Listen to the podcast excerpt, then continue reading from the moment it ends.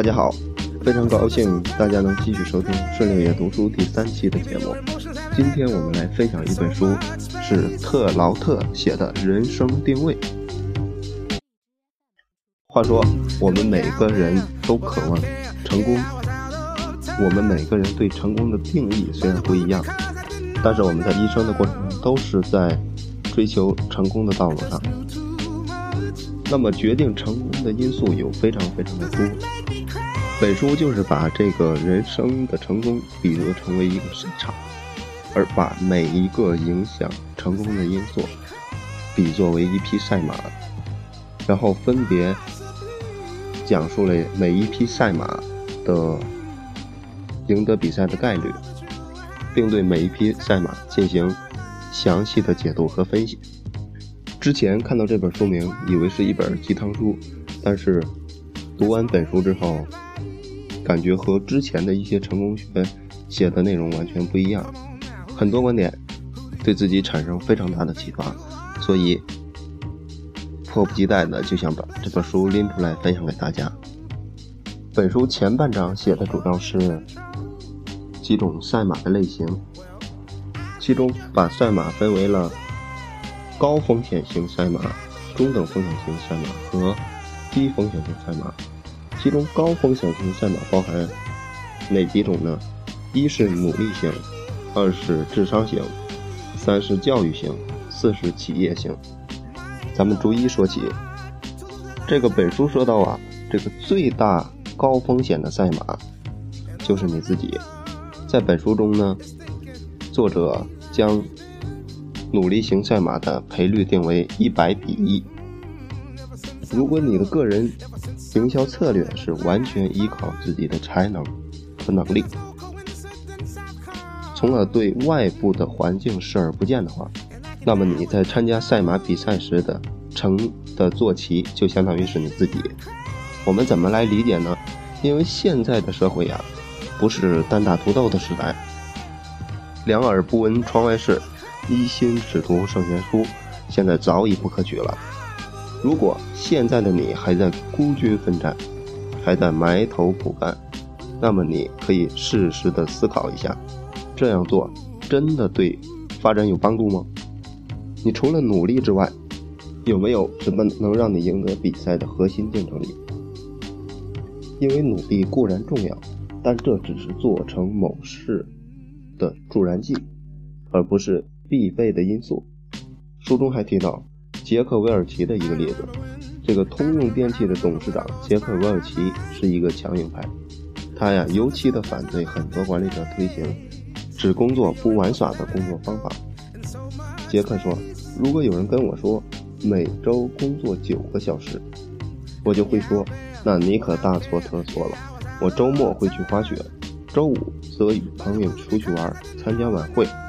你也得这么做，不然你就亏大了。”你再列出二十件让你工作九十个小时的事情，其中有十件肯定是毫无意义的。作者的这个观点对我启发是非常大的。为什么呢？因为我呀，在平时的工作和生活中，内心的潜在是依赖于自己的，就是很多事情尽量不求人，尽量自己去做。然后呢，呃，通过年龄的增长，发现这样下去是不行的，是行不通的。就像前面我们分享的一篇罗胖的文章，这个时代已经不是孤胆英雄的时代了。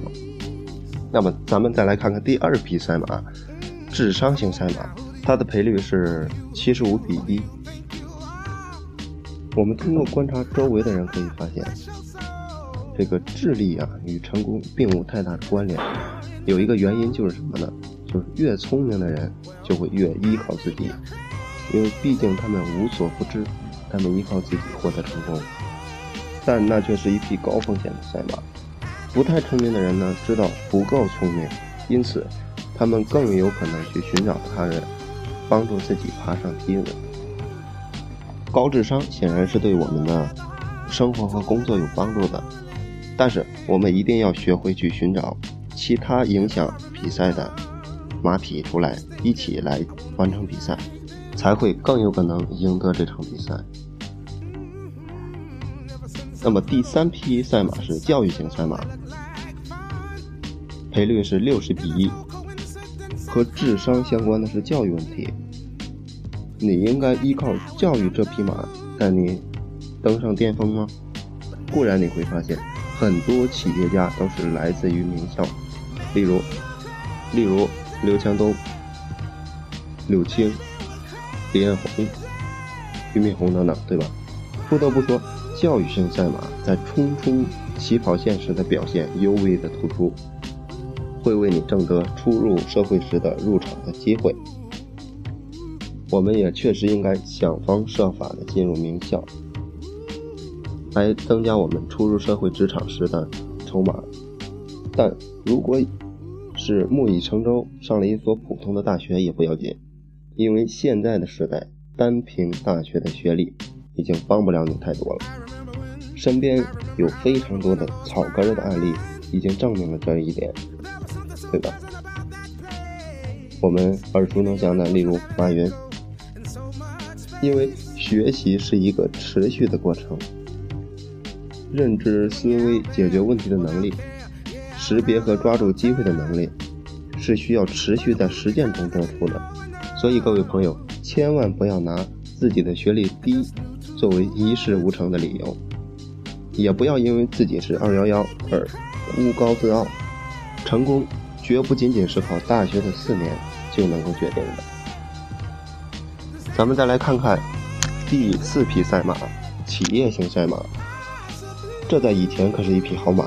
一个即将毕业的大学生会在校园里和很多大企业面谈，而且很有希望拿到一堆的录用通知书。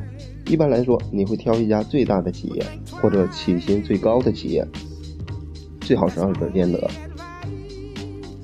过去，一旦做出决定，你的余生就算定下来，从此不断向前走，往上升，最后成为 CEO，可能也是情理之中的事。但是，如今再也不会有此番情景了，早已没有稳定的金饭碗，靠熬资历来晋升是行不通的。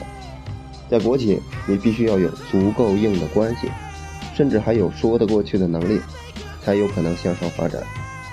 更别提现在竞争非常激烈的互联网领域了。对你来说，企业，尤其是大企业，或许代表不了多么美好的未来，但进入大企业还是有裨益的。著名的大企业是你职业生涯非常好的起点，会对你简历中的履历勾上非常好的一笔。只要它是一家合适的大企业，那么咱们以国内的企业举例，如果你刚一毕业就进入类似于这种两桶油的国企，或者是几大行，或者是电网、电力公司等，可能你会庆幸一段时间，但过不了多久，相信你会发现你已经进入了中年的无激情模式。咱们再以。BAT 等一些老牌互联网公司来说，现在的 BAT 的招聘是非常严格的。如果你有幸进入，很显然对你的履历是非常好的提升。但为什么还会有那么多人从 BAT 的体系中跳出来去创业呢？相信大家也看过一些报道，互联网公司的规模大到一定程度之后，就变成了传统企业，内部的政治化严重，沟通成本巨大，流程繁琐等等。遏制住了创新，遏制住了个人能力的发挥。就算大企业的发展机制非常的健全，发展非常良好，那么你如何能在几万名甚至是十几万人的企业中脱颖而出呢？在苹果、在谷歌、Facebook 这样的公司里，其早期员工中的百万、千万的身价的人大有人在。然而，后来加盟进入这些公司的，则收获甚少。怎么才能够识别一家尚在襁褓中的大型企业呢？其实是很难来识别的。举个例子，假设将你推回到十几年前，你能识别出来阿里巴巴能成为全球数一数二的互联网公司吗？这显然是非常有困难的。所以，本文当中的作者。更建议大家去寻找一个看似有前途的人、产品或者是创意，而本书呢，在后面几个章节当中会提到如何去寻找这些马匹。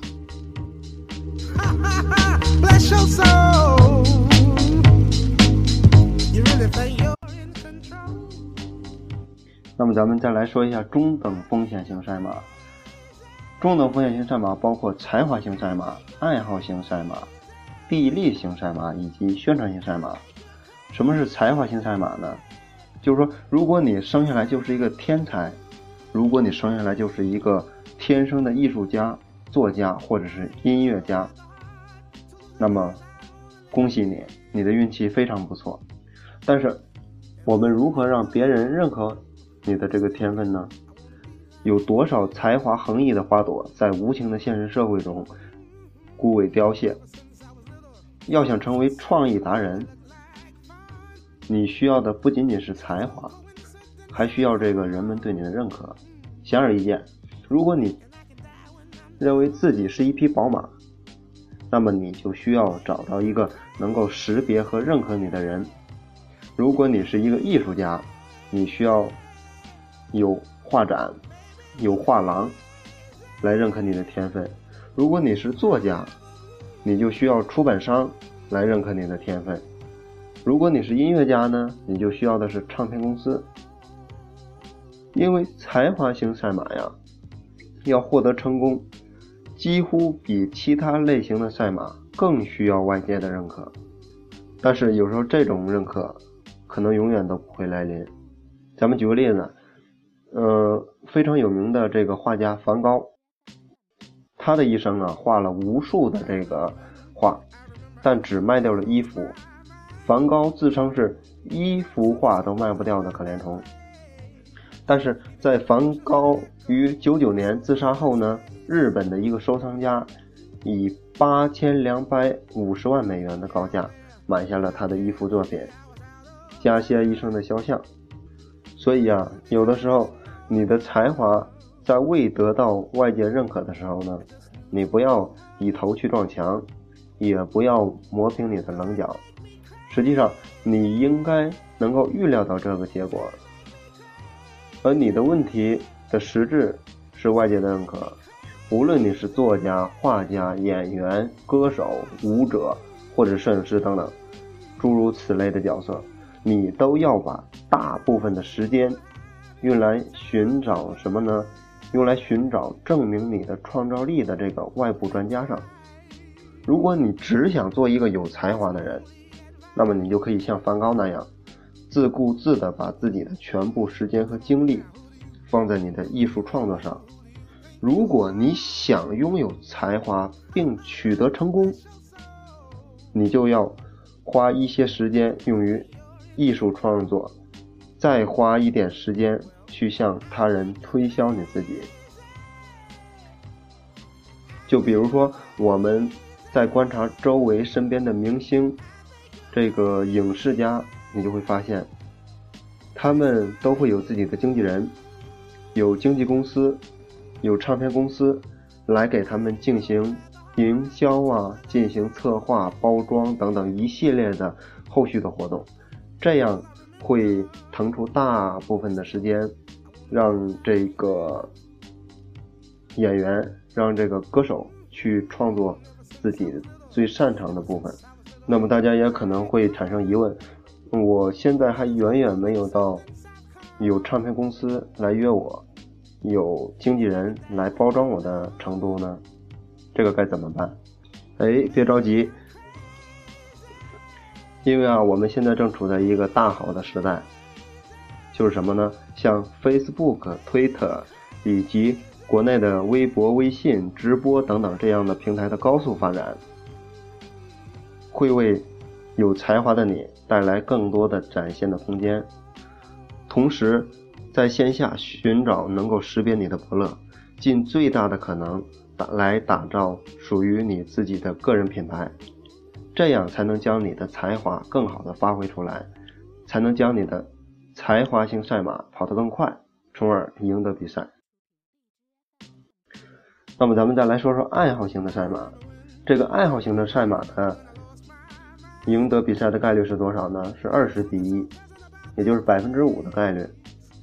如果你在度假的时候做的事情与你工作时所做的事情是一致的，同样是一件非常幸运的事儿，因为有非常多的成功的职业是由于这个业余爱好或者是兴趣逐渐发展而来的。就拿非常热爱户外以及旅行的张希宇和他的妻子梁红为例，他们就将自己的爱好、自己的兴趣。进行了商业化，就比如说他拍的旅行的一季、二季以及三季，包括一些其他的栏目，等等等，这样的例子在现在的社会上数不胜数。总之，就是将你喜爱的事情职业化，或者是能够变现，会大大提高事情的成功概率。因为你在做事儿的过程中，更多的注重内心的体验，以及追求完美化，反而在实现的过程中。更符合这个事物发展的客客观规律，将兴趣爱好与职业相挂钩，是一个非常有艺术性的事儿。因为介于不可复制性，回头我们再来单独找个时间分析一下，这次就不多讲了。咱们再来说一说这个地理型的赛马。你在考虑职业问题时，有无数的方案可以选择，比如大公司、小公司。这个民营公司、上市公司等等，以及包括像企业、政府、教育、管理工作、专业工作。那么，你既可以从事脑力工作，也可以从事体力工作，或者是两者兼顾。就像外科医生那样，你既可以从事户外工作，也可以从事室内工作。你既可以去大的城市工作，也可以在小城镇工作。面对如此繁多的可能性，你该从何处而选择呢？也许你不用选择，也许你在应对自己所处的环境时，机会就自然而然的出现了，用不着满世界去寻找那最佳地点的最佳公司里的最佳的职业。这个作者说的有点绕口，咱们就用一句话简单的说。就说什么呢？做事儿要从我们所处的行业以及就现有的环境基础之上做起，从最熟悉的事情做起。隔行如隔山，跨界太大反而不一定是件好事儿。就假设你现在有一份稳定的工作，就是你想创业，那么呢，你就尽可能的围绕着你熟悉的领域开始着手。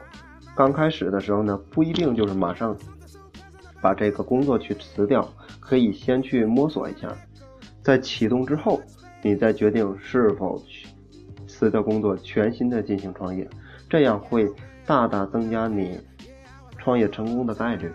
咱们就拿最近曝光度非常高的王健林举例，首富王健林，他在下海之前也是在政府部门从事这个相关的这个公务员工作，对吧？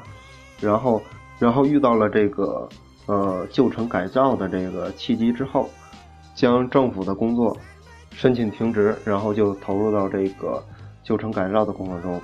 在旧城改造，嗯，初见起色之后，发现到了里边的商机，发现到了里边的门道，然后把这个金饭碗这个公务员工作彻底的辞掉，专心的去做这个房地产的项目。在经过后期的兢兢业业及不断的调整战略战术，从而造就了现在的万达帝国。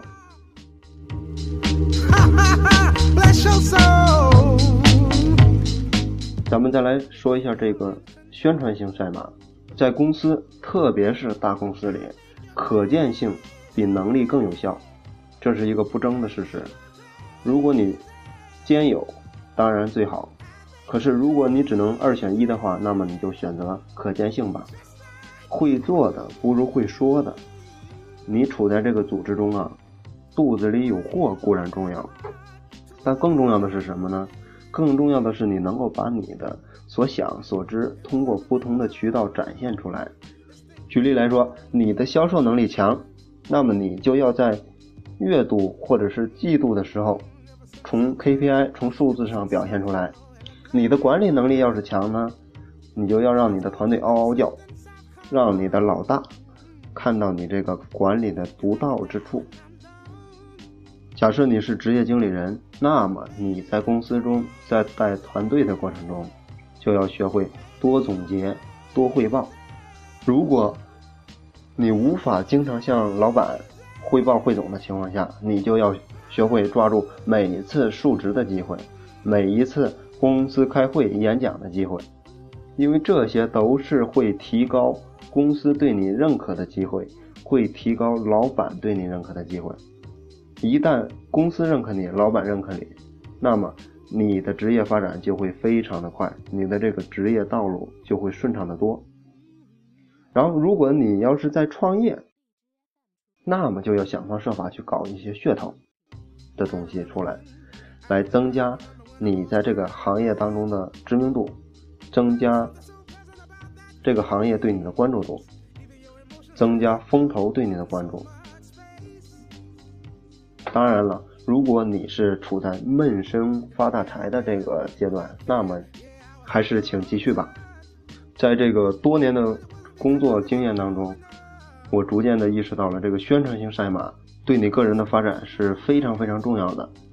也就是说，你不光要会干得好，你更要能把你的成绩通过合理的方法表现出来。也就是说，工作，工作。不简简单的是干活，其中这个汇报工作也是工作的一个部分，甚至汇报工作在这个工作的整个环节当中权重也是非常高的。所以咱们在后面的这个节目中，我会着重的分享一下如何来汇报工作，然后以及嗯会利用几期的节目来说一下。怎么来提升自己的这个演讲能力？怎么来提升自己的表达能力？从而来加大咱们的这个宣传型赛马的强度，让他在比赛的时候跑得更快，跑得更远。